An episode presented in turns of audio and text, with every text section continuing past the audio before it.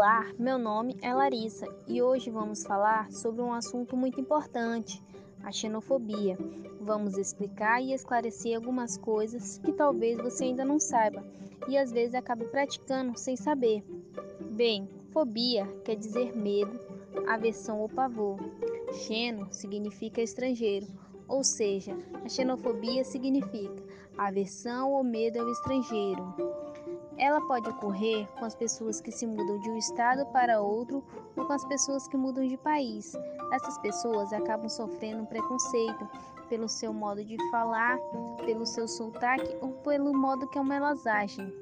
Como, por exemplo, a Juliette, participante do Big Brother, que vem sofrendo na pele esse preconceito pelo seu modo de falar.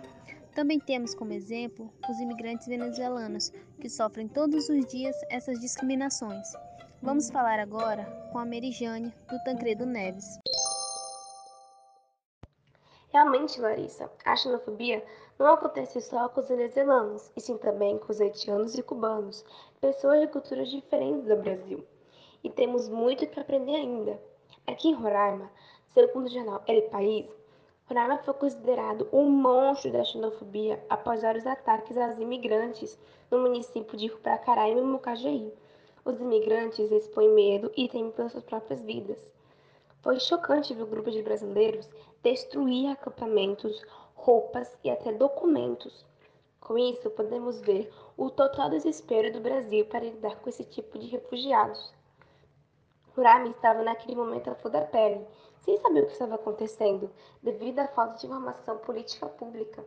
E para finalizar o assunto de hoje, vamos falar com a Hillary.